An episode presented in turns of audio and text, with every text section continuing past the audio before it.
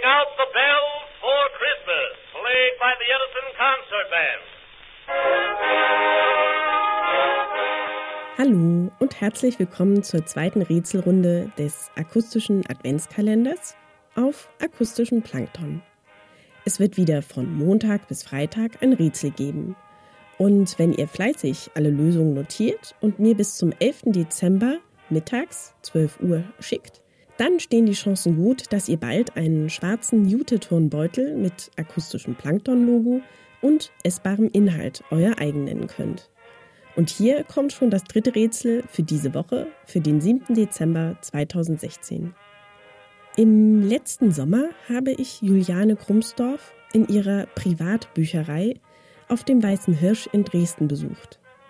Dabei verriet sie mir auch, dass sie am Anfang überlegt hatte, ihre Bücherei Bibliothek zu nennen.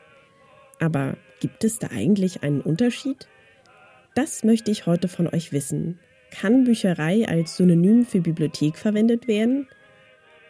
Mein Tipp, wie immer ganz simpel, in der Podcast-Folge findet ihr auf jeden Fall die Antwort.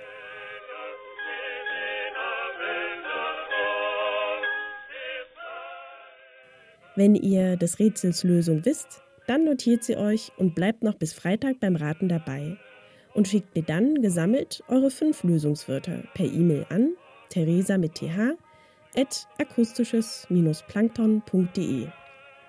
Wenn ihr dabei etwas gewinnen wollt, dann geht zuerst bitte auf www.akustisches-plankton.de und lest euch unbedingt die Gewinnspielregeln und Teilnahmebedingungen durch. Und noch eine letzte Bitte.